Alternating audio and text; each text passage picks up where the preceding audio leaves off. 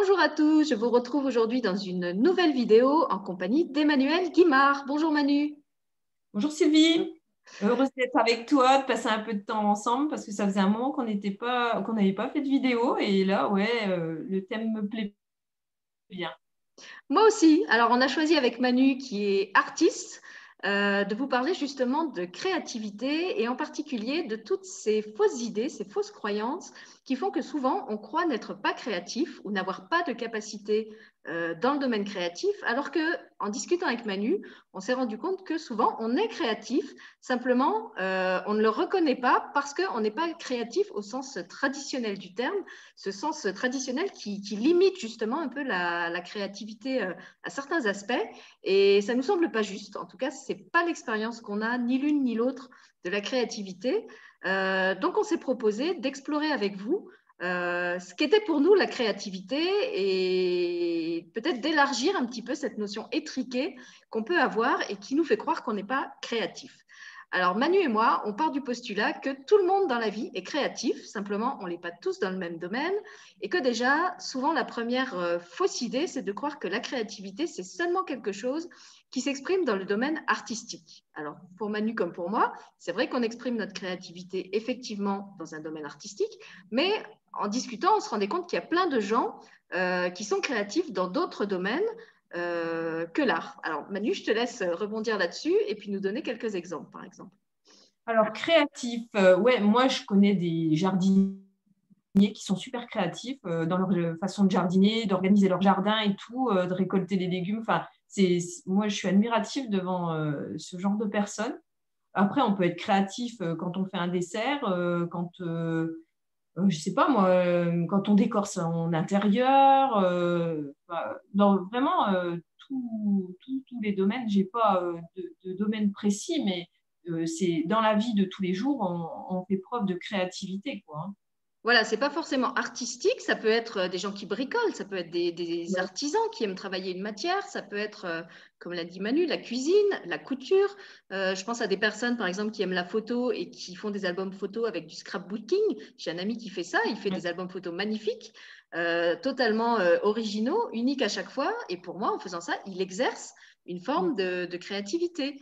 Euh, il y a aussi des gens qui vont être créatifs dans des domaines euh, même immatériels. Ils peuvent être créatifs au niveau euh, thérapeutique, ils peuvent être créatifs dans la gestion d'une entreprise, ils peuvent être créatifs en termes d'innovation pédagogique. donc on, se disait avec Manu, pour nous, la créativité, c'était plus une capacité à se servir en fait de tout ce que la vie nous amène comme, comme matière et comme situation pour tout le temps être capable de, bah, de l'utiliser, de créer du nouveau et de ne pas rester euh, coincé sur euh, quelque chose qui fait obstacle, qui crée problème. Et c'est en ce sens-là qu'on trouve que c'est très utile euh, de développer sa créativité. D'abord parce qu'on se fait du bien à soi et aux autres, s'ils profitent aussi de, de ce qu'on a créé. Je pense aussi à toutes les personnes qui ont une créativité géniale dans le domaine du handicap, qui créent des, des outils, du mobilier, des, choses qui vont simplifier la vie des personnes porteuses de handicap et de leurs familles. Euh, donc déjà, on se fait du bien. Et en plus, c'est une capacité qu'on va pouvoir transposer dans plein d'autres domaines de la vie et qui va nous aider à tout le temps euh, accueillir euh, l'imprévu, on va dire, et Dieu sait qu'on en a en ce moment dans nos vies, non pas avec peur et insécurité, mais plutôt en le prenant un peu comme un défi à créer, à inventer quelque chose de nouveau. Et Manu en parlait en termes d'impermanence. Peut-être ce serait bien que tu expliques ce que tu me disais en, caméra, en caméra off par rapport au, rapport entre la créativité et l'impermanence. Mais en fait, euh, je, enfin, moi, en tant qu'artiste, euh, je ne suis pas créative 365 euh, jours de l'année. Ça, ça ne marche pas. Et si je ne me relie pas à un moment ou à un autre à la nature, enfin, moi, c'est ma source vraiment d'inspiration et puis de, purification. Enfin, de, je vais me recharger. Quoi. Et sans elle, je ne peux pas créer toute la journée. Quoi. Ça serait impossible. Et il y a des périodes où j'ai plus envie surtout euh, en été. J'ai envie d'être dehors, de passer du temps à observer la nature, euh, enfin, faire du sport euh, et tout. Et je trouve que c'est indispensable parce qu'on ne peut pas créer sans, arrêt, sans arrêt, sans arrêt. Et voilà, du, du coup, c'est des cycles. On va être là à un moment, et puis après on redescend et on remonte et, ça fait que ça. Mais c'est pareil pour, je sais pas, notre forme physique, c'est pareil pour tout plein de choses. Quoi. faut accepter qu'on n'est pas toujours au top et puis de toute façon, même quand on est dans le creux, c'est jamais négatif, quoi. C'est toujours, enfin, on va puiser des choses peut-être au fond de nous ou ailleurs et tout qu'on va ramener pour créer. Et moi, je trouve qu'il y, a quelque chose qui m'inspire vachement, c'est quand je pars euh, en vacances, quand je change de lieu et tout. Et rien que le fait de se déconnecter de notre environnement euh, de tous les jours, ça nous apporte plein de créativité. Quoi. C'est, euh, c'est nourrissant, en fait. Hein. Donc, c'est super important aussi ben d'aller voir ailleurs, d'observer, de faire des... changer ses habitudes pour pouvoir être créatif. Et euh, on va, euh, je sais pas moi, ben, par exemple, un... moi je suis toujours dans la cuisine et la pâtisserie parce que je suis une gourmande, mais euh, on va aller ailleurs, on va goûter des nouveaux plats, on va, je sais pas quoi, moi, et on va ramener ça chez soi et hop, on va oser faire de nouvelles choses, créer de nouveaux plats, de nouveaux desserts en, s'inspirant de ce qu'on a vu quand on était ailleurs. Voilà, c'est ça qui est. Excuse-moi, je pensais que tu avais fini, vas-y. Non, vas-y, vas-y, c'est bon. bah, en fait, c'est ça qui est génial, c'est qu'il y a des moments où on a l'impression qu'on n'est pas en train de travailler, on n'est pas en train de créer, et en fait, on est quand même encore en train de nourrir sa créativité, euh, comme le disait Manu, quand on voyage, quand on se repose. Euh, et c'est la deuxième croyance qu'on voulait souligner après le fait que la créativité, c'est forcément artistique. Euh, pour nous, une autre croyance limitante, c'est qu'on n'est pas, enfin, c'est pas qu'on n'est pas créatif tout le temps, c'est qu'on n'est pas productif tout le temps. En fait, la créativité, comme l'a dit Manu, c'est vraiment un processus, un cycle qui va être alimenté en permanence, même à des moments où, comme elle l'a décrit, on n'en a pas conscience. Simplement, euh, eh ben, il y a des moments où ce processus il est à son début, donc on n'est pas déjà en train de matérialiser quelque chose, on est en train de, de préparer, c'est en gestation. Euh, on n'est pas comme, des mères qui mettraient chaque jour un nouvel enfant euh, au monde. Euh, pour faire un enfant, ça prend neuf mois. Et pour prendre une œuvre, ça peut aussi, pour faire une œuvre, une œuvre, je vais y arriver, ça prend aussi mhm. quelquefois du temps. Et quelquefois, ce qui nous bloque, c'est qu'on a l'impression qu'on ne fait rien, qu'on ne produit rien, alors qu'en fait, on est quand même encore dans le processus créatif. Simplement, on n'est pas dans la phase où on est en train de matérialiser. On est dans la phase euh, d'inspiration où on reçoit, euh, ou comme dit Manu, on va aller voir ailleurs, on va peut-être aller voir des expos, on va peut-être faire complètement autre chose, comme elle le dit, en, partant en vacances, en allant dans la nature. Euh, je lui ai raconté un, exemple d'une fois où moi j'étais à la piscine en train de, siroter quelque chose au bar qui est à l'intérieur de la piscine. J'observais ce qui se passait dans les bassins j'ai vu une scène très belle avec une, famille qui arrivait avec un, enfant handicapé en fauteuil roulant. Et je me disais, ah, cette scène, ça pourrait euh, faire l'objet d'une histoire ou d'une nouvelle, par exemple. J'aurais eu envie de la raconter. Finalement, je n'ai pas choisi de raconter cette scène, mais ça aurait pu. Alors qu'à ce moment-là, je n'étais pas du tout en train de chercher des idées ou de l'inspiration. J'étais juste en train de me relaxer et de profiter de mon moment piscine. Et troisième chose, justement, puisque je cite cet exemple, euh, on n'est pas non plus, euh, comment dire, euh, j'ai perdu mon fil. C'était par rapport aux handicapés. Oui, on n'est pas obligé non plus d'aller tout le temps au bout du processus. Il y a des gens qui croient que quand on crée, on crée toujours des œuvres abouties qui sont toutes destinées à être exposées ou publiées euh, ou réussies. Voilà, je trouve que c'est ça un peu le, troisième mythe qui peut être très frustrant et très limitant. Certaines personnes croient qu'un artiste, c'est quelqu'un qui crée tout le temps et qui en plus euh, va au bout de tout et réussit tout.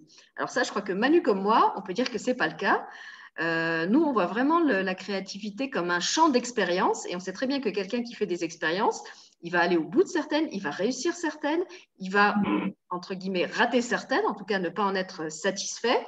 Et c'est ça justement qui va lui, demander, qui va lui demander, qui va l'inciter euh, à essayer autrement et qui peut-être va l'amener sur une piste qu'il n'aurait pas pensé à, explorer au départ. Je suis sûre que Manu, tu as plein d'exemples dans ce sens-là. Non, euh, ouais. Alors moi, euh, personnellement, j'ai mis des années euh, avant d'aboutir, enfin, avant de trouver ma technique, par exemple, de dessin et pour dessiner les animaux. Et en fait, ce que je me suis rendu compte, c'est que il faut tester plein de choses pour trouver ce qui nous convient. Et heureusement que j'ai pas fait les beaux arts parce que peut-être que je ne serais pas arrivée à ce truc. Non, mais c'est vrai. je n'ai rien contre les beaux arts, hein, c'est pas le, le, problème, mais c'est, je veux dire, euh, j'ai pas eu de protocole euh, de base euh, bien établi et tout. Et du coup, ça m'a permis bah, d'aller à tâtons vers telle et telle chose et tout. Et puis, ben, du coup, j'ai travaillé ma persévérance. Il faut beaucoup de patience, en fait. Hein. parce que moi, j'étais pas, je suis pas née avec le un crayon dans les mains. Je vais pas dire ça. C'est dire, j'étais pas un, une petite, enfin un petit génie dès ma naissance. Tu vois, il a fallu que je travaille, que je dessine, que, parce que c'était ma passion aussi, je pense, et dessiner, redessiner, redessiner, et tester euh, la peinture à l'huile, tester euh, le, pastel sec, euh, tester le pastel à l'huile, enfin bon, tout plein de choses pour arriver au crayon de couleur aquarellable et que j'ai découvert par hasard. Bon, il n'y a pas de hasard, mais moi, je ne connaissais même pas ce truc et par hasard, je suis tombée dessus et, j'ai testé et ah, je me suis dit, mais c'est ça, c'est exactement, c'est ce qu'il me faut et c'est ce qui m'a permis de dessiner les animaux comme je les dessine, parce que ça faisait partie de moi. Il y avait un truc, un lien qui s'est créé avec le, avec le crayon, avec le papier. Moi, euh, il me fallait ça, quoi, tu vois. Donc, c'est jamais se mettre de limites, pas se mettre de barrières, pas de pas rentrer dans des ouais, telle personne, elle fait comme ça, et ben moi je vais faire comme ça. Non, c'est euh, essayer et puis voir ce qui résonne au fond de nous, parce que on peut pas copier. On peut s'inspirer, mais pas copier. Je pense que ça sert à rien. Et puis, c'est pas parce que la mode, nous oriente vers telle chose qu'on doit suivre cette mode. Je trouve que c'est aussi se limiter. Voilà. Alors, c'est bien parce que dans ce que tu dis, je trouve qu'il y a deux autres euh, croyances limitantes qui sont, qui sont écartées, qui sont euh, rectifier, on va dire.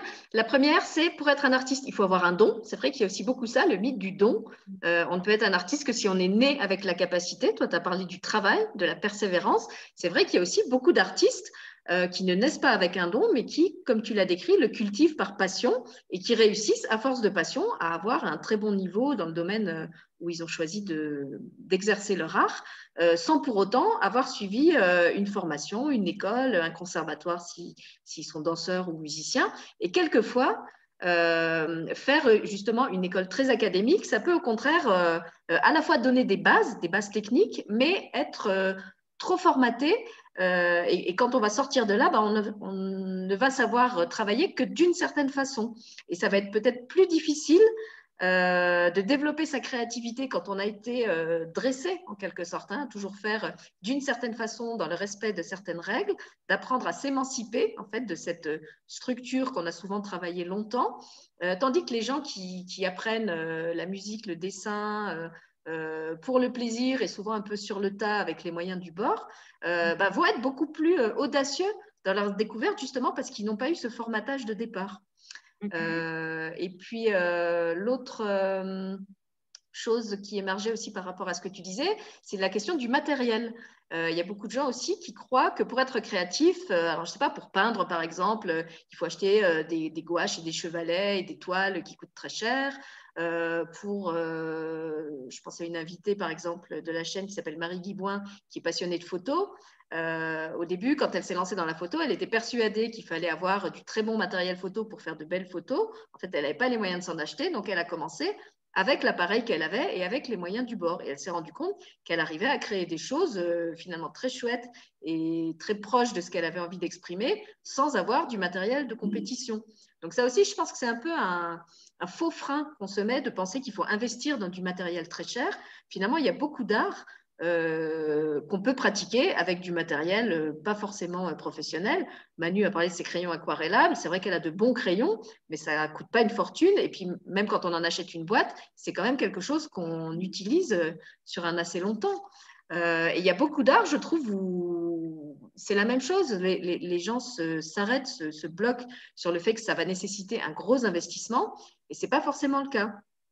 Je me souviens de l'atelier de, peinture où j'ai animé des, des sessions pendant des années. La dame qui avait créé cet atelier, elle m'a raconté qu'au début, elle avait commencé à faire peindre ses enfants dans sa cuisine parce qu'elle avait vraiment envie de peindre et de voir ses enfants peindre. Elle n'avait pas d'espace dans la maison qui était fait pour ça. Euh, donc, elle avait suspendu des feuilles au mur et elle les avait fait peindre sur la table et les murs euh, de la cuisine. Et puis, c'était après, en se rendant compte qu'elle avait besoin d'un espace plus grand et qu'elle voulait faire ça avec plus d'enfants, euh, qu'elle avait recherché un endroit qui pouvait être un atelier. Mais son premier atelier, c'était un garage. Ce n'était pas encore un endroit professionnel. Donc là aussi, je trouve que c'est bien de ne pas se laisser euh, limiter par le, cadre, l'endroit. Il faut évidemment que vous soyez euh, bien, que vous vous sentiez bien. quand vous êtes en train de créer. mais j'ai envie de dire que le, créatif, souvent, c'est quelqu'un qui s'adapte, c'est quelqu'un qui a vraiment une espèce de, de, plasticité aux situations. Et justement parce qu'il est habitué aussi à faire ça tout le temps au cours du processus de création et qui va être capable de, ben oui, de, se créer un, petit coin d'atelier, d'adapter sa pratique euh, euh, à la situation. Euh, je peux donner un autre exemple. Moi, quand j'étais jeune maman, j'avais très peu de temps devant moi pour écrire entre deux tétés ou entre deux changements de couche. Donc, j'ai adapté le format de mes histoires et je me suis mise à écrire des histoires beaucoup plus courtes. Parce que sinon, c'était trop frustrant pour moi de devoir me couper en pleine inspiration parce que je devais m'occuper de mon bébé. Donc, je me suis dit, bah, je vais écrire des choses très courtes que je peux écrire euh, en, un quart d'heure, en une demi-heure, euh, au lieu de partir dans des longues histoires euh, avec plusieurs chapitres.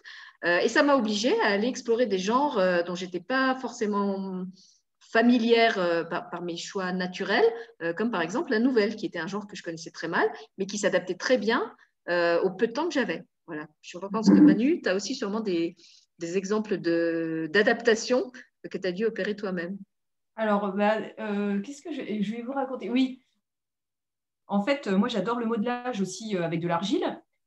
Et, euh, ben, à l'époque où je voulais en faire, je n'avais pas, j'avais pas de pain d'argile du tout, j'avais pas envie d'en commander, je voulais pas aller au magasin et tout. Donc je savais qu'il y avait une source dans la forêt où ben, il y avait de l'argile. Donc je suis allée chercher de l'argile. Et puis bon, j'ai fait, euh, je me suis adaptée quoi, et j'ai fabriqué euh, ce que je voulais fabriquer et c'était génial parce que j'ai pu euh, ben, passer un super moment, tu vois, m'exprimer avec du modelage et, et puis je trouve que c'était vachement valorisant hein, de, tu vois, d'aller ramasser son, sa matière première et puis d'aboutir. Alors j'avais pas de four non plus. Et je me suis dit, bah, tant pis, hein, je fais mon truc et puis on verra, je le laisse sécher à l'air et puis on verra ce que ça donne. Et en fait, là, ça fait 20 janvier, 3-4 ans, euh, elles sont toujours là, elles sont solides et tout. Alors qu'on va dire, ouais, mais il faut faire attention parce que à l'intérieur, il y a des petits morceaux de cailloux et puis ça va casser et puis nanana, et puis il faut faire euh, cuire parce que si tu fais pas cuire, ben, euh, dans le temps, ben, ça va pas durer et tout. Mais, mais non, en fait, voilà, non, c'est toujours là, c'est toujours, c'est super. Quoi. Et pareil, tu parles d'appareil photo, et moi c'est pareil. moi, mes photos, je fais beaucoup de photos et euh, j'avais un réflexe euh, qui devenait euh, un peu obsolète, ancien, et je voulais m'en racheter un. Et celui que je voulais valait très cher. Et je me suis dit, Et puis c'est hyper lourd, un réflexe en plus. Et là, je me dis, ouais, mais quand tu vas dans la nature, plus tu es légère, mieux c'est. Quoi. ou alors quand je fais du vélo et tout, je vais pas transporter un truc qui fait je sais pas combien de kilos, c'est encombrant, c'est chiant. Quoi. Et du coup, je, me suis dit, bon, je vais prendre mon portable et puis on verra. Et au final, quand tu euh, as l'œil euh, artistique, et eh ben, euh, que tu aies n'importe quel matériel, ça fonctionne. Alors après, tu as des gens qui vont critiquer le fait que, bah oui, le bokeh, il n'est pas beau, le machin, il n'est pas beau, mais on s'en fout, quoi, parce que eux, ils ont, eux, c'est des techniciens, alors que en fait, un créatif, c'est pas forcément un technicien. Je dis pas que ça va pas ensemble, hein, mais voilà, euh, c'est euh, c'est pas parce que euh, on aura le dernier cri des appareils photo qu'on fera une plus belle photo. Enfin, si tu n'as pas l'œil créatif, si tu n'as pas l'œil artistique, et eh ben voilà, quoi, ça sert à rien quoi d'avoir du super matériel. On le voit d'ailleurs, des fois il y a des gens qui ont du super matériel, mais qui n'arrivent pas effectivement à créer avec. Ouais, oui, ça manque. Ben, il manque de créativité. Et voilà. Et si tu n'as pas la créativité, quel que soit le matériel que toi, ben, ça passera pas. Et quel que soit le matériel que que bah, même s'il est euh, basique et tout, et eh ben, ça va fonctionner, ça peut fonctionner. J'ai envie de dire que des fois, c'est aussi ça qui va donner justement un côté très personnel à tes œuvres, que tu n'as pas utilisé le même matériel que les professionnels. Peut-être que tes, sculptures ou tes céramiques avec le petit grain, euh, le fait qu'il y ait ce petit grain, c'est ce qui fait qu'elle porte vraiment ta marque de, fabrication à toi. Ce n'est pas forcément une imperfection, c'est toi qui as choisi de, laisser ça en l'état, un, peu brut, on va dire, euh, et puis alors effectivement, je trouve que c'est complètement différent de travailler avec des matières qu'on a créées soi-même euh, qu'avec des matières achetées. Moi, je me souviens d'un stage de peinture sur tissu où la personne nous avait fait fabriquer nos propres couleurs en nous donnant les pigments, en les faisant euh, vraiment à l'ancienne, écraser au pilon, mélanger avec certaines de la colle, certaines de l'eau. Donc du coup, on voyait vraiment d'où venaient les couleurs, comment elles étaient fabriquées. Euh, comment on pouvait créer euh, différentes nuances. Il y avait effectivement, comme tu dis, le, côté un peu granuleux du fait que c'était des matières brutes qu'on avait broyées, euh, et ça rendait pas du tout pareil que de peindre avec de la gouache ou de la peinture à l'huile lisse qu'on aurait acheté en tube dans un magasin. Et puis, puisqu'on parlait tout à l'heure du coût, euh, évidemment, si vous fabriquez vous-même vos propres matières, non seulement vous allez avoir des, textures euh, originales, mais en plus, ça ne vous coûte rien. Manu, elle a parlé de son exemple euh, avec la source et, l'argile. moi, je peux donner un autre exemple. J'ai une amie dans le village qui coud beaucoup toujours avec des super tissus, parce qu'elle coud beaucoup pour euh, les enfants avec des tissus très colorés. Et dans ces tissus, elle a toujours des petites chutes, des petits morceaux qu'elle ne peut pas réutiliser. quand ils sont assez gros, elle peut s'en servir pour faire des poches ou des choses comme ça. Puis des fois, c'est vraiment des tout petits morceaux. Euh, et je trouvais dommage qu'elle les jette. Donc je lui ai dit, écoute, donne-les-moi. Moi, je vais les réinvestir, je vais faire quelque chose avec. Et en fait, j'ai fait des collages où j'ai mélangé des morceaux de ces tissus, donc les fameuses chutes de tissus, et euh, des morceaux de peinture à moi. Donc, je, peignais certaines parties sur du papier que je découpais pour euh, obtenir des motifs, des formes, et je mélangeais ça avec ces tissus. Du coup, ça donnait quelque chose de complètement euh, personnel et inédit que, personne ne faisait, puisque personne déjà ne, travaillait avec ce mélange de textures ou avec ces tissus-là. Et on a même eu l'occasion d'exposer ensemble à un marché d'art amateur. Et c'était très chouette parce qu'elle, elle exposait ses vêtements euh, sur le stand et moi à côté j'exposais les tableaux et les gens pouvaient faire des raccords entre euh, les tissus des vêtements qu'on retrouvait dans certains tableaux. Donc il y avait comme ça un jeu d'écho entre ces créations et les miennes. Pour moi c'est génial, c'est vraiment un matériau qui me coûte rien, ça me coûte beaucoup moins cher que d'acheter euh, de la peinture. acheter du papier pour mes collages ça me coûte pas grand chose non plus et ça me permet aussi après de vendre ces créations pas chères euh, quand j'ai des gens qui ont de petits moyens, bah, plutôt que de leur proposer de faire un tableau euh, sur un châssis où tout de suite euh, il y a un investissement en termes de matériel où ça va être cher, je peux leur proposer de faire un collage avec ce genre de matière recyclée. Et je trouve que ça donne vraiment quelque chose d'inédit. Et puis, euh, on parlait aussi avec Manu tout à l'heure du, plaisir de, se faire plaisir et de faire plaisir à l'autre. Alors là, pour moi, il y a aussi le plaisir ben, de, recycler, de me dire que j'ai évité du gaspillage et qu'en plus, en recyclant, j'ai créé quelque chose de beau. Donc, je trouve que c'est, encore plus jouissif quelque part. Ouais, et puis plus tu es créatif, plus tu es super créatif en fait. Parce que euh, du coup, tu vas toujours trouver un truc, euh, tu vois, un peu comme un petit génie, euh, tu sais, qui, enfin, un petit, un petit génie fou, là, qui trouve des machins, qui assemble et qui. Et moi, tu vois, ce que je trouve, moi, ça me, ça m'émerveille de voir les. Tu sais, en Afrique, là, je parle d'Afrique et puis sûrement dans d'autres pays, des gens qui récupèrent. qui roulent avec des vieilles voitures ou des, des trucs, mais incroyables, quoi et ils ont toujours euh, euh, un éclair de génie, je ne sais pas quoi, mais pour réparer tout, ils, sont super astucieux, euh, super inventifs et tout. Et, ça, mais c'est c'est trop chouette parce qu'ils font avec rien, tu vois. Nous, on est dans une société où tout s'achète. Du coup, tu n'as plus besoin d'être créatif. Tu veux un, je sais pas quoi, moi, n'importe un meuble, n'importe quoi ou une déco et tout, ben, t'as qu'à aller dans le magasin à côté, euh, tu sors ton billet et puis ça y est, quoi, tu l'as chez toi. Mais, mais, mais voilà, il n'a pas d'âme parce que, sauf si tu achètes un artisan, un créateur, mais sinon, moi je trouve que le fait de, créer soi-même, tu t'investis et puis euh, euh, bah, y a l'objet a une âme et c'est une expansion de ton énergie en fait, une extension, une expansion, une extension de ton énergie que tu mets dans l'objet et je trouve que ça fait vibrer euh, ton intérieur. Il y a quelque chose qui se passe encore. Voilà, quoi.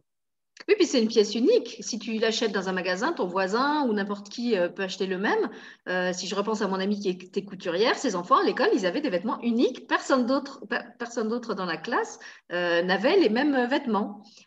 C'était vraiment des choses créées sur mesure euh, je me souviens d'une cape aussi, une cape de lutin que ma mère m'avait créée l'année où j'étais enceinte, puisque j'étais enceinte en hiver, j'avais mon gros ventre qui rentrait dans aucun manteau. Euh, et ma mère m'avait cousu une cape euh, sur mesure avec des couleurs que je lui avais indiquées. et cette cape, en fait, je l'ai toujours, je la porte encore 14 ans après. Et quelquefois, quand je sors dans la rue avec, les, les, gens me disent Ah, votre manteau, il est génial. où est-ce que vous l'avez acheté? Je dis Ah, on ne peut pas l'acheter, c'est une pièce unique. Euh, on peut, ne peut pas le trouver ailleurs. Donc, euh, il y a effectivement le plaisir de quelque chose qui a été fait sur mesure par vous ou pour vous. et qui en plus bah, n'est pas, comme tu dis, n'est pas dans le commerce, n'est pas duplicable et qui est complètement personnalisé et porteur, porteur d'une énergie particulière, celui du créateur, celle du créateur ou de la créatrice, et puis aussi de, souvent quand on, crée une personne on crée pour une personne qui nous a passé une commande, bah, on se relie aussi au désir de cette personne. Donc, on, entre aussi dans, son champ de préférence à elle. Et du coup, quand l'objet est créé, c'est un peu un mélange entre ce qu'on est soi et ce qu'on a perçu de l'autre et, de la demande de l'autre. Mhm. Et par rapport aux enfants aussi, tu vois, je trouve que c'est important euh, de, de, leur montrer tout ça, qu'ils peuvent créer plein de choses, qu'ils peuvent, euh, tu vois, faut pas éteindre leur créativité. C'est vraiment super important euh, de leur donner tout, ben, leur mettre à disposition des tas de choses pour qu'ils créent. Quoi. Et puis si nous, on est créatifs, de toute façon, ils vont nous copier quelque part, forcément. Donc, ils le seront aussi. Quoi. Et ça, c'est super important, qu'ils traduisent et qu'ils transmettent ça, la, créativité. Oui, d'autant que, comme tu disais, souvent les créatifs sont des gens curieux par nature qui ne vont pas se limiter à un seul domaine, mais qui vont aller en explorer d'autres. Alors, soit ils vont rester dans, leur domaine. Par exemple, si c'est des, gens qui, comme toi, dessinent ou peignent, ils peuvent avoir envie d'utiliser euh, d'autres supports, d'autres euh, outils. Tu dis toi-même que toi, tu as mis du temps avant de trouver l'outil qui était le tien, que ce n'était pas le pinceau, c'était le crayon, ce n'était pas le crayon de papier, c'était le crayon aquarellable. Euh, et puis, bah, là aussi, tu as un bon exemple. En plus du dessin, ils vont aller explorer d'autres domaines. Ils vont aller, je sais pas, du côté de l'argile, de, de, la céramique, du vitrail. Euh, et je trouve qu'on retrouve ça aussi beaucoup, par exemple, dans le domaine de l'artisanat. Euh, on voit beaucoup de menuisiers qui font en complément une euh, formation de charpentier, de carreleur, de maçon. comme ça, après, ils peuvent construire toute leur maison.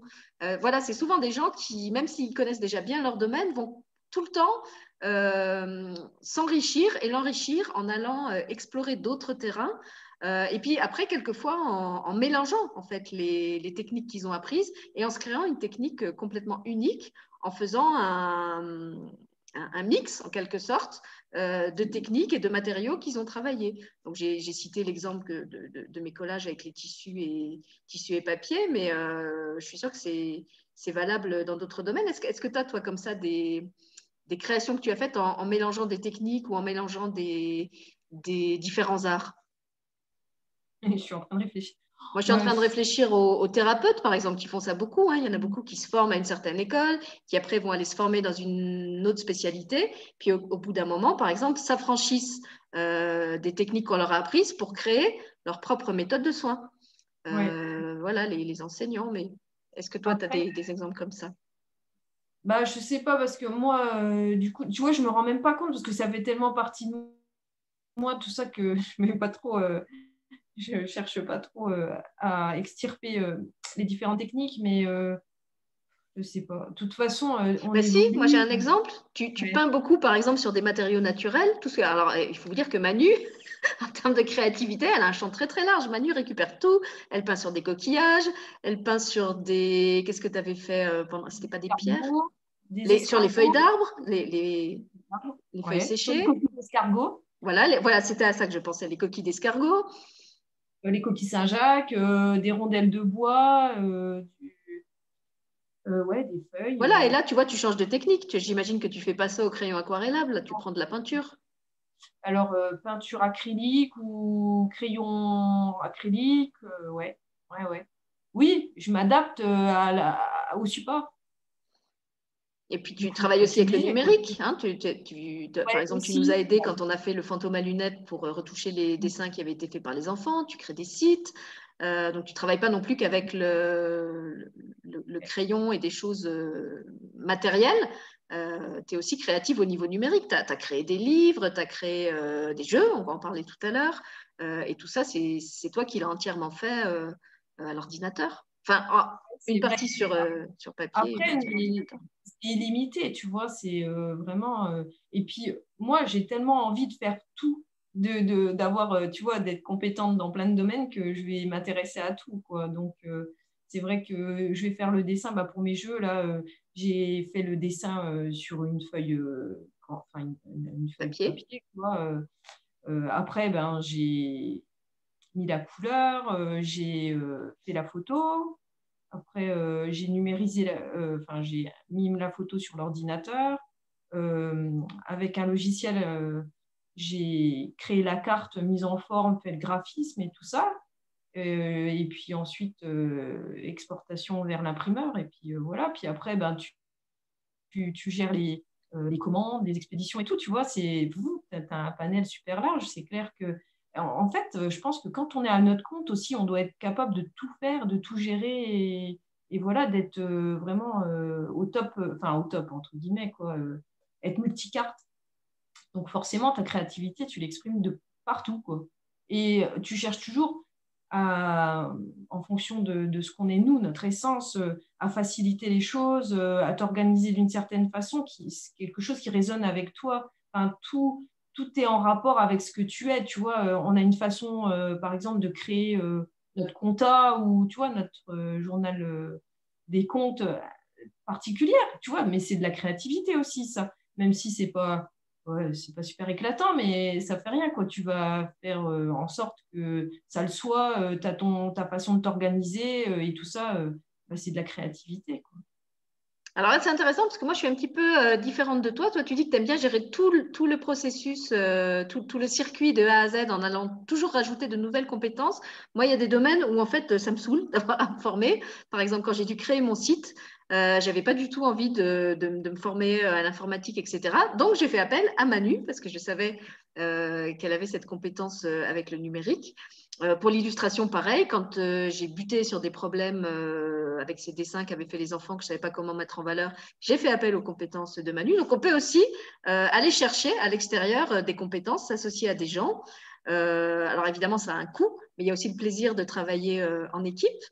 Et on voit d'ailleurs les artistes qui souvent font ça en faisant des, collaborations avec des gens qui ne sont pas de leur domaine. Il y a des musiciens et des danseurs qui, qui s'associent. Il y a des, euh, je pense à un, reportage que j'ai regardé récemment avec des euh, acteurs qui avaient choisi de mettre en valeur le travail des jardiniers paysagistes. Puisque tu parlais des, jardiniers tout à l'heure, ils disaient c'est triste.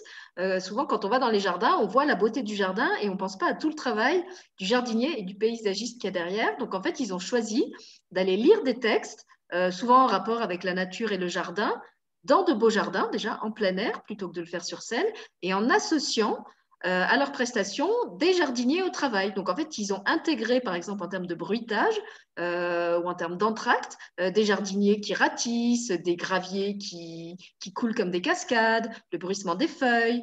donc voilà, je trouvais que c'était une bonne, comment dire, une bonne façon de mettre en avant le travail de ces artistes jardiniers qu'on voit souvent un peu seulement comme des techniciens ou des agents de nettoyage, euh, et qui pourtant euh, créent de la beauté aussi à leur façon, pas seulement pour créer le cadre d'un spectacle, mais euh, pour participer au spectacle lui-même.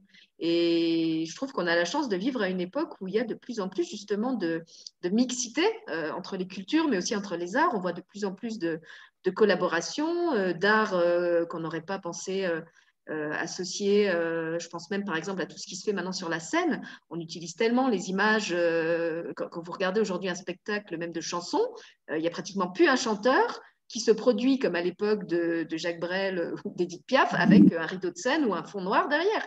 Ils ont tous des, chorégraphies, ils ont tous des, images perpétuellement en mouvement, presque trop, même des fois à mon goût. Mais en tout cas, voilà, on remarque qu'il y a vraiment cette synthèse euh, entre les arts et, qu'il y a de plus en plus de gens qui collaborent, qui vont aller euh, explorer ce qui se passe euh, dans le domaine de l'autre et que les cloisons, puisqu'on parlait beaucoup tout à l'heure en, début d'émission d'étiquette et de cloisonnement, bah, les cloisons sont vraiment en train de fondre pour arriver dans un espace plus, ouvert et où il y a plus d'échanges entre les artistes, les créateurs et, entre les gens, tout simplement. Il y a aussi beaucoup plus de, plus en plus d'artistes qui font participer le, public à leurs prestations. Attends, je vais boire un coup. je, vais tousser, il faut que j'aille boire un coup.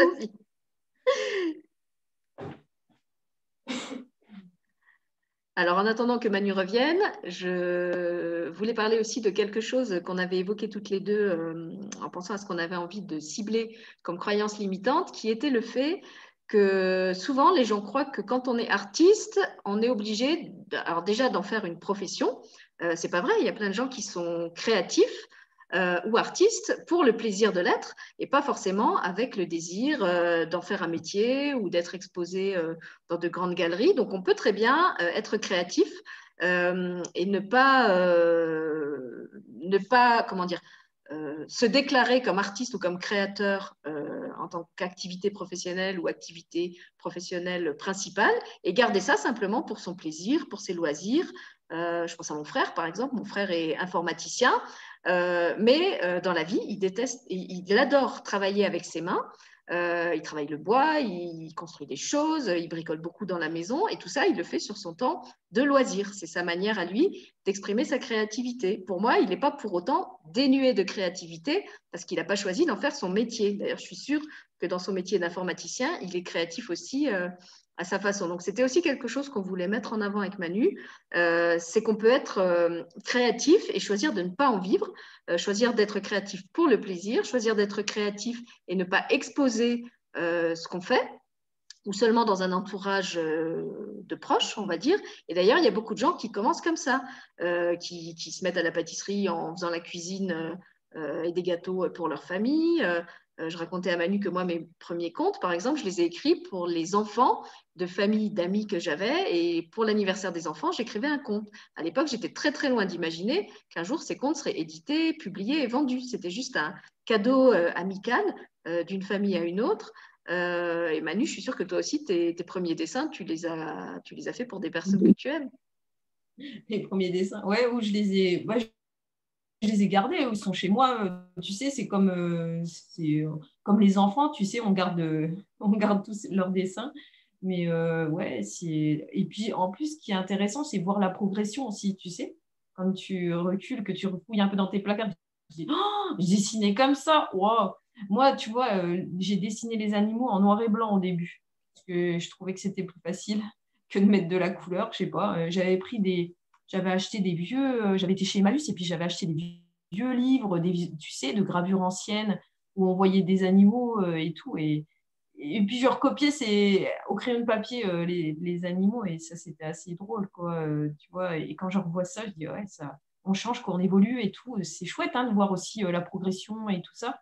Et pour dire aussi que bah oui on peut créer pour son entourage et puis pour se faire plaisir déjà parce que exprimer sa créativité c'est aussi une satisfaction personnelle avant tout et toujours penser à soi quand même c'est pas de l'égoïsme hein, c'est vraiment quand on est satisfait de soi, c'est quand même vachement important. Quoi. Et, puis après, ben, on a le regard des autres, euh, de notre entourage qui nous encourage.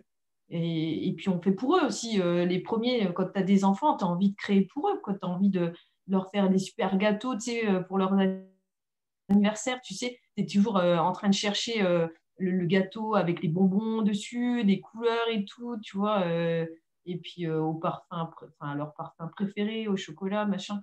Donc ça aussi, c'est de la créativité, quoi. Et, eux en profitent euh, avant tout. Euh, euh, puis, c'est super, quoi. Après, bah, si tu veux en faire ton métier, pourquoi pas, mais c'est pas obligé. Tu peux rester toute ta vie dans l'anonymat de ton entourage, de ta famille, quoi. C'est tout. Hein. Oui, c'est ça, il n'y a pas forcément besoin de cette reconnaissance sociale. On peut aussi choisir de n'exposer, par exemple, que dans sa commune ou sur un tout petit euh, périmètre, d'avoir un petit public, euh, sans forcément chercher une audience nationale ou internationale. Après, si on a ce désir, on peut aussi faire ça. Mais pour moi, ça, ça n'ôte rien euh, au talent ou à, la, ouais, la qualité de créativité de, quelqu'un euh, qu'il ait une petite audience et qu'il n'ait pas choisi forcément d'en vivre. Euh, on voit d'ailleurs à l'inverse des, artistes connus à un niveau international où je trouve que la qualité de ce qu'ils créent n'est pas forcément maximale. Donc pour moi, ce n'est pas la visibilité ou la, ouais, l'audience, le, le, fait que ce soit porté sur une très grande sphère publique qui est un gage de, créativité. On voit bien dans, le domaine euh, de la musique, par exemple. Il y a eu récemment la remise de prix aux, Music Awards et il y avait plein de gens qui critiquaient en disant mais c'est pas normal, il y a plein d'artistes qui font des chansons et des textes de qualité qui n'ont même pas été cités, euh, alors qu'en fait, ceux qui ont reçu les prix, c'est ceux qui sont soutenus par des très grosses maisons. Euh, c'est vraiment plus qu'une entreprise commerciale. Donc, il ne faut pas non plus faire l'amalgame entre ce qui est soutenu pour des raisons commerciales et ce qui a une, euh, une vraie qualité artistique. Après, je ne dis pas que tout ce qui est commercial n'a pas de qualité, mais ce n'est pas forcément pour moi le seul, le seul gage. Le fait qu'un truc soit beaucoup vendu, pour moi, n'indique pas forcément qu'il est d'une haute qualité. Non, en fait, c'est l'expression de son essence, de sa nature qui, fait, qui donne la qualité à une œuvre. C'est vraiment c'est, ça, parce que tu y mets du, de ton cœur, là, euh, tu sais, tu, fais, euh, tu crées par euh, amour, par passion, et, c'est quand même ça qui ressort, moi, je pense, dans tes créations, Et ça, c'est super important, quoi. C'est la base de la base, s'exprimer par passion, et puis en toute simplicité, en toute humilité, et voilà, quoi. Voilà, et ça nous ramène à quelque chose que tu soulignais aussi tout à l'heure euh, quand on parlait en privé, c'était le bien-être, le, bien-être que ça apporte euh, de créer, que ce soit à soi, que ce soit à celui qui reçoit la création ou qui en profite si elle est juste exposée euh, dans la maison ou qui la reçoit en cadeau. comme tu disais, ça, met vraiment dans un, état particulier quand on est en état de, de création. Je pense à un, reportage que j'ai vu récemment sur un monsieur qui faisait de la photographie euh, animalière. Ça rejoint un peu ce que tu fais et qui disait, euh, bah, il y a plein de gens qui parlent de la, comment ça s'appelle, euh, de la pleine conscience, des ateliers, des exercices qu'on peut faire pour atteindre la pleine conscience. Moi, ma pleine conscience, ma pratique de la pleine conscience, c'est quand je fais de la photo. Quand je suis là avec mes appareils, à l'affût d'un animal, j'oublie tout le reste. Je suis complètement centrée. Je n'ai pas besoin de faire du yoga ou, d'autres pratiques. Euh, c'est comme ça que j'atteins euh, mon état de pleine conscience. Et c'est vrai que souvent, l'artiste euh, ou le créateur, bah, c'est ce, qui va, ce qui va toucher. Il va être tellement habité par ce qu'il est en train de faire euh, et encore une fois, hein, ça peut être de la cuisine, ça peut être du jardinage, ça peut être de la couture, ça peut être de la déco, euh, voilà, ça peut être de la céramique, n'importe quoi. Euh, il, va toucher, ce, comme tu disais, ce, cœur de son être où il, est plus que dans l'instant présent, à ce qu'il est en train de faire, à ce qu'il a envie de faire, à comment ce processus est en train de se, dérouler. Et ça aussi, ça fait du bien dans le, monde d'agitation, de vitesse, de, de, d'effervescence euh, visuelle, sonore, mentale où on vit, euh, d'arriver comme ça à, se créer une bulle euh, où on est totalement aligné et totalement avec soi, en fait, en quelque sorte. je trouve que c'est vraiment un, presque un luxe, un, privilège, en tout cas vraiment un, temps privilégié, je vais dire plutôt comme ça, un temps privilégié qu'on s'accorde et qui nous est bénéfique et qui du coup va être aussi bénéfique aux autres qui vont en, profiter. Oui, c'est ça, ça calme ton mental, ça, ça te recentre, ça te met dans le moment présent, c'est euh, voilà, c'est une thérapie. Après, moi, je, je, je conçois hein, qu'il y en ait qui, qui l'utilisent comme exutoire. Moi, ce n'est pas, pas le cas.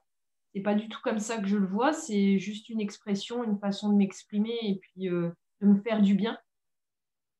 Et puis, euh, mais ce n'est pas pour ça que je vais me décharger sur ce que je fais hein, non plus. Mais voilà, ouais.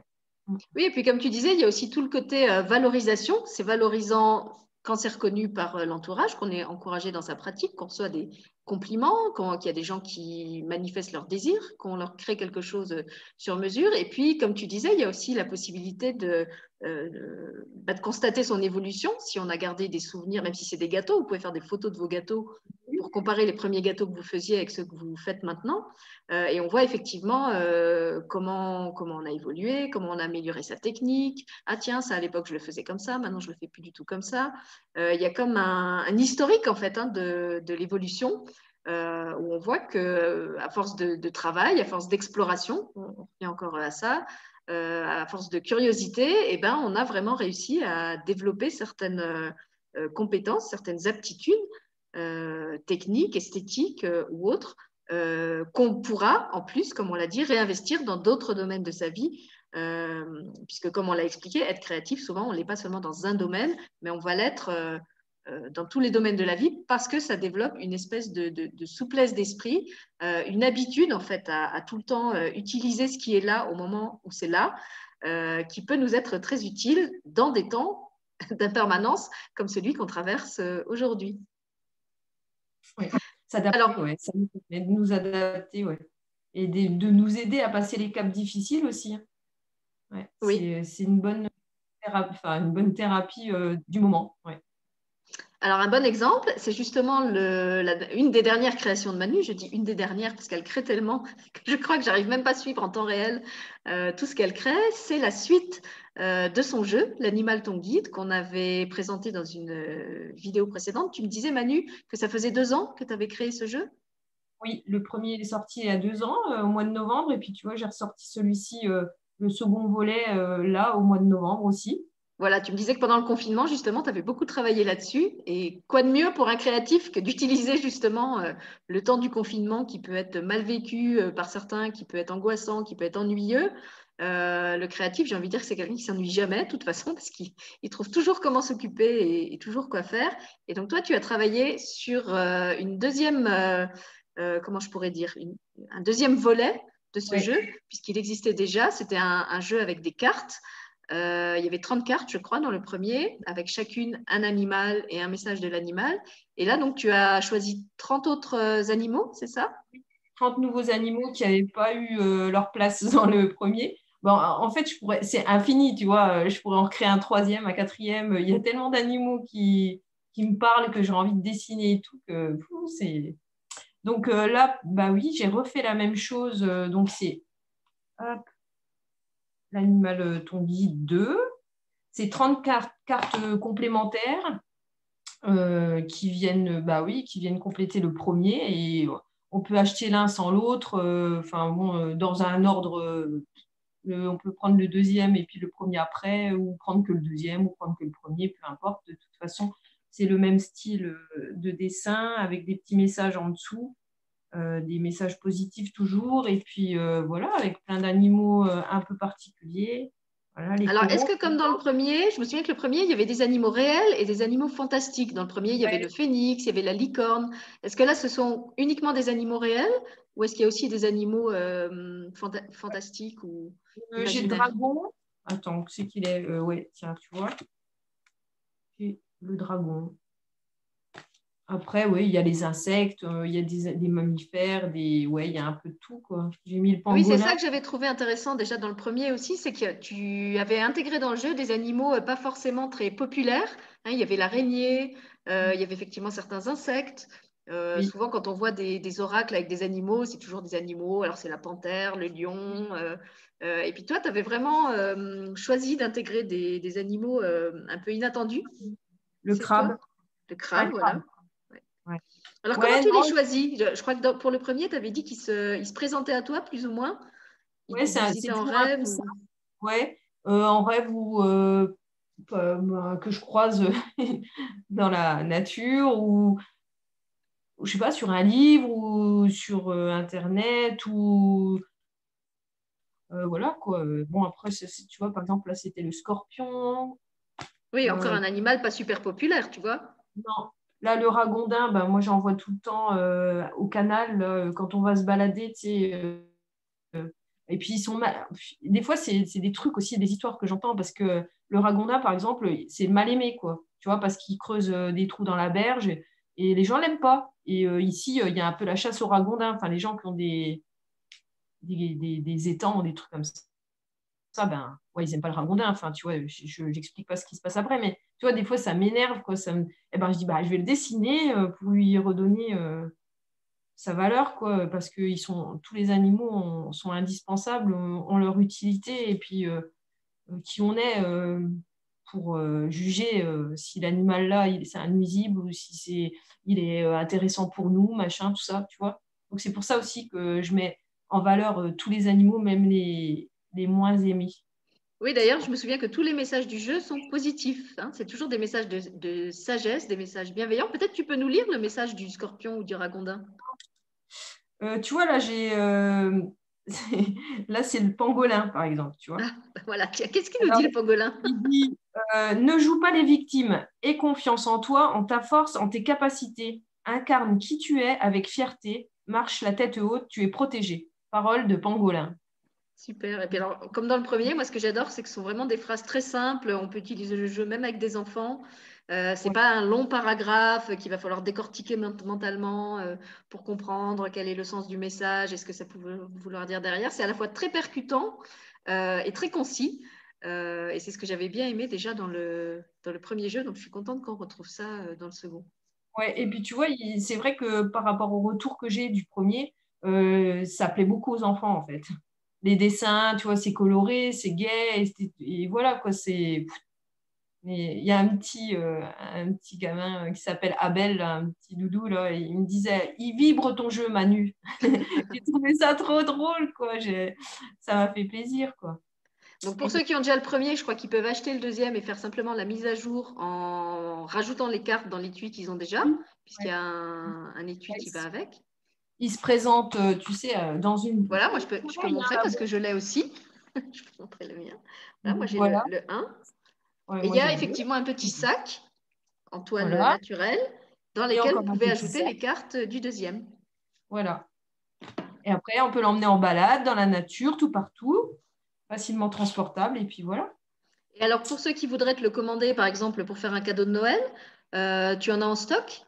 Oui, oui, oui, ouais, ouais, j'en ai fait euh, imprimer euh, une quarantaine et après, bah, je peux réimprimer par la suite. je fais une impression coup par coup, quoi. Après, ça, voilà, et il y a toujours des disponibles, quoi. Je suis jamais, enfin, dès que j'en ai plus que quelques-uns, hop, je relance l'impression. C'est Alors, comment, comment ils font pour le commander? Ils te contactent comment? C'est sur ton site? C'est via ta page Facebook? Ouais, n'importe, sur mon site, manuguimard.com ou euh, par ma page Facebook euh, en MP. Et, puis, euh, moi, je gère tout de toute façon, paiement par PayPal ou par, par chèque ou par virement. c'est 25 euros. Et puis, plus les frais de port selon, ben, le pays. Ouais, c'est 3,88 euros en France. Voilà. Oui, parce qu'il n'est pas très épais, hein, donc ça ne coûte pas non plus une fortune en, frais de, en, frais de port. Il n'est pas, il pas lourd. donc, à moins que vous soyez très loin dans le monde. Euh, en tout cas, voilà, moi je trouve que c'est une, belle idée de cadeau de Noël pour un enfant euh, ou pour un adulte, puisque comme on le disait, ce sont des messages pleins de sagesse, donc vous pouvez même l'utiliser euh, en famille. et puis peut-être pour donner une idée, une idée, juste de ton travail à ceux qui te découvriraient à travers cette vidéo, là, il s'agit d'animaux vraiment stylisés, dans un style un peu ethnique, mais tu fais aussi des portraits d'animaux très réalistes. Hein. Moi, je dis toujours qu'ils ont l'air plus vivants que nature. Donc, euh, si ça vous intéresse d'avoir un portrait euh, de votre animal ou d'un animal que vous aimez, sachez que Manu fait aussi ça euh, sur mesure, comme elle l'a dit, vous pouvez lui passer commande et vous trouverez sur son site et sa page Facebook des exemples d'animaux qu'elle a réalisés, aussi bien sauvages que domestiques. Euh, moi, je trouve toujours que ces dessins, euh, déjà, comme je disais, sont très réalistes. On a l'impression que l'animal va se mettre à parler ou à sortir de la feuille. Et en plus, ils ont vraiment une âme.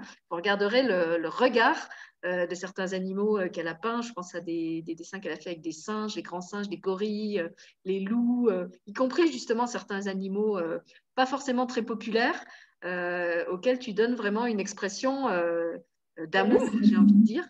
Ici, c'est la hyène, tu vois, que j'ai euh, derrière moi. Donc ça, c'est pareil, les gens, ils n'aiment pas la hyène et tout, mais moi, j'adorais ce, regard qu'elle a et tout. Euh, enfin, elle me parle, quoi. Et attends, montre-nous, comme, comme tu as bougé, là, je vois qu'il y a un coussin aussi derrière toi avec un... Ouais, ouais, ça, c'est des... Oh, bah, c'est des, dessins que j'avais faits euh, et puis que j'ai reproduits, tu vois, sur des coussins. Et alors ça, les gens peuvent les commander aussi ou tu l'as fait que pour toi? Non, je l'ai fait que pour moi, ça. Tu vois, il y a le panthère, euh, qui est là aussi, tu vois. Du coup, euh, je sais pas euh, si, on va voir. Ah oui, on, peut comparer la version papier. Ouais, voilà. Ça, tu vois, c'est chez moi. c'est resté au mur, quoi. Voilà. Donc, si vous avez envie de découvrir l'univers de Manu, je vous remettrai comme d'habitude tous les liens vers son site, sa page Facebook, son contact sous la vidéo. Euh, en tout cas, merci Manu d'avoir parlé avec moi de, créativité dans cette vidéo. J'espère qu'on vous aura donné envie, euh, si vous n'osez pas vous lancer, euh, de développer votre créativité si vous connaissez déjà votre domaine ou d'expérimenter quelque chose si vous avez envie de découvrir. Comme on vous l'a dit, il n'y a pas de il n'y a pas de nécessité à devenir un artiste célèbre, il n'y a pas de nécessité à exposer dans des grandes galeries, ça ne demande pas de matériel particulier, ça ne demande pas beaucoup de moyens financiers, tout ça, c'est vraiment des idées euh, qu'on se met dans la tête. L'essentiel, c'est de se faire plaisir, je crois que c'est vraiment ça la, notion principale. Euh, et puis accepter euh, que tout ne soit pas réussi du premier coup, que tout ne soit pas abouti du premier coup. Euh, pensez même à des, artistes célèbres, pensez aux danseurs, pensez aux, virtuoses musiciens. ou, même, comme je disais, à des domaines je sais pas, comme la pâtisserie, comme euh, les bénisteries, euh, souvent c'est des gens qui ont des années et des années de travail derrière eux. Ils sont pas nés, euh, oui, ils sont peut-être nés avec certaines facilités dans les doigts au départ, mais pas forcément. mais en tout cas, ils ont souvent beaucoup, beaucoup travaillé pour améliorer leur technique et aussi pour apprendre justement à, projeter leur âme, à projeter tout leur cœur quand ils créent quelque chose, que ce soit pour eux ou pour quelqu'un. Mmh voilà, pour, bah oui, moi, j'ai pas grand chose à rajouter. Euh, juste euh, créer de vos mains, ça fait du bien. Euh, ça pourrait être un slogan. Ah ben voilà, on va, en faire le titre de la vidéo. et, et puis laisser exprimer ce qui est qui vous êtes, quoi, ce qui est au fond de vous et tout. vous bridez pas, vous brimez pas. Parce que des fois aussi, on a des. Tu sais, quand on était enfant, euh, on a eu des. Je sais pas moi, l'instit ou. Des traumatismes. Parents qui disent Ah, ah c'est pas trop beau, là, ou je sais pas quoi, tu sais, ça t'a traumatisé à vie. Et du coup, tu te dis Bon, bah, moi, c'est pas pour moi. Hein, euh, je sais pas dessiner, je sais pas faire ci, je sais pas faire ça. Euh. Mais non, mais non, ça, c'était un jugement à un moment. Et voilà, c'est pas forcément ce que. Ça, ça vous reflète pas, quoi. Voilà, ne restez pas bloqué sur un jugement extérieur. Peut-être que ce qui a été euh, critiqué à une époque euh, aurait été euh, encensé par quelqu'un d'autre qui l'aurait vu. Et pour autant que ça ne vous interdise pas de recommencer, faut pas. Quitte même à, comme on l'a dit, hein, à, faire un truc tout timidement dans son petit coin sans le montrer à personne parce qu'on a peur d'être critiqué, mais au moins vous le faites, vous vous donnez le droit de, de réessayer et vous vous donnez le droit de rater. Et même si vous ratez, euh, moi, c'est vrai que j'ai eu la chance de faire partie d'un atelier de peinture où on nous apprenait à ne jamais jeter une peinture. Euh, la philosophie de l'atelier, c'était que cette peinture faisait partie de notre histoire de peintre et donc euh, on n'avait pas à déchirer ou à jeter une feuille. Euh, elle restait dans le dossier avec toutes les autres. Et comme disait Manu, plus tard, avec le recul, on pouvait retrouver cette peinture qu'on avait considérée comme ratée à l'époque et se dire mais finalement elle n'était pas si mal que ça ou ouais elle n'était pas aboutie mais là j'avais déjà compris que c'était ça et ça qui me convenait qu'en combinant tel et tel truc je pouvais faire ça. On le voit en fait comme une étape d'un processus et puis comme quelque chose de raté. Euh, et je pense que dans tout processus créatif, euh, ben, il y a un long passé d'expérience derrière. Je suis sûre que les cuisiniers, ils n'ont pas tous euh, réussi leur première sauce, leur premier gâteau. Il y en a sûrement qui ont fait cramer des plats. Il y a ce, super proverbe hein, qui dit c'est en forgeant le fer qu'on devient forgeron. Je pense que c'est vrai dans tous les, dans tous les domaines. c'est en expérimentant et en expérimentant qu'on se développe. Euh, même en pédagogie, on, reconnaît maintenant euh, euh, que l'erreur est source d'apprentissage. En fait, on ne peut apprendre qu'en faisant des erreurs, parce que c'est en faisant l'erreur qu'on comprend que c'est pas comme ça qu'il fallait faire et qu'il faut essayer autre chose. Et donc, si on se met dans la tête qu'il faut tout réussir du premier coup tout de suite, et eh bien en fait, c'est se priver de cette légèreté déjà, parce qu'on va dramatiser dès qu'on va rater quelque chose, et puis se priver aussi du plaisir de recommencer. Et ça, c'est bien dommage. Mm. Et puis, euh, être créatif, c'est être autonome. Et l'autonomie, c'est super important euh, aujourd'hui. Moi, je pense qu'il faut vraiment euh, retrouver notre autonomie dans tous les domaines de notre vie. Et voilà. Donc, la créativité, c'est, enfin, ça va avec.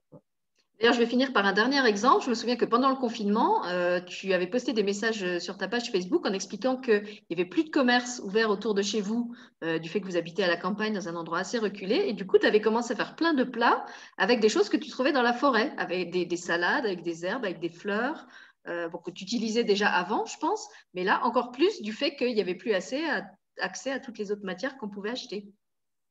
En fait, oui, oui. Euh, ce qui bon, c'était au printemps. Là, c'est un peu plus compliqué, mais en cette période. Mais c'est vrai que du coup, euh, on s'intéresse à d'autres choses, quoi. Parce que quand on est privé euh, ou quand on, on, peut moins sortir ou tout ça, on va s'intéresser à des vidéos sur les plantes, sur tout ça. Et puis, ben, on regarde autour de soi, on dit ah ouais, ben ça, ça se mange. Allez, on va goûter, on va essayer. Tu vois, c'est assez intéressant. Et puis, en plus, c'est coloré. Souvent, ça change un peu euh, de texture, tu sais, par rapport à ce qu'on a l'habitude de manger. Et ça, c'est encore plus intéressant. C'est chouette, quoi. Oser et tout ça, c'est. Bon, après, faut faire attention, hein, tu vas pas manger n'importe quoi, mais voilà, quoi. Voilà, donc on espère vous avoir convaincu d'être créatif, d'oser votre créativité, euh, quelle que soit sa forme, quel que soit son rythme, quel que soit son support. Euh, si vous avez des témoignages que vous avez envie de partager, n'hésitez pas à les poster euh, sous cette vidéo. Si vous avez envie qu'on vous reparle de créativité sous un autre angle avec Manu, n'hésitez pas non plus à poser des questions si vous semble qu'on a oublié des choses. Euh, on se fera un plaisir de vous retourner une vidéo. mais là, on a surtout envie de vous inciter à mettre la main à la pâte et à... C'était comment ton super slogan? Créer de vos mains? Créer de vos mains, ça fait du bien. Voilà, créer de vos mains, ça fait du bien. On vous laisse avec ça.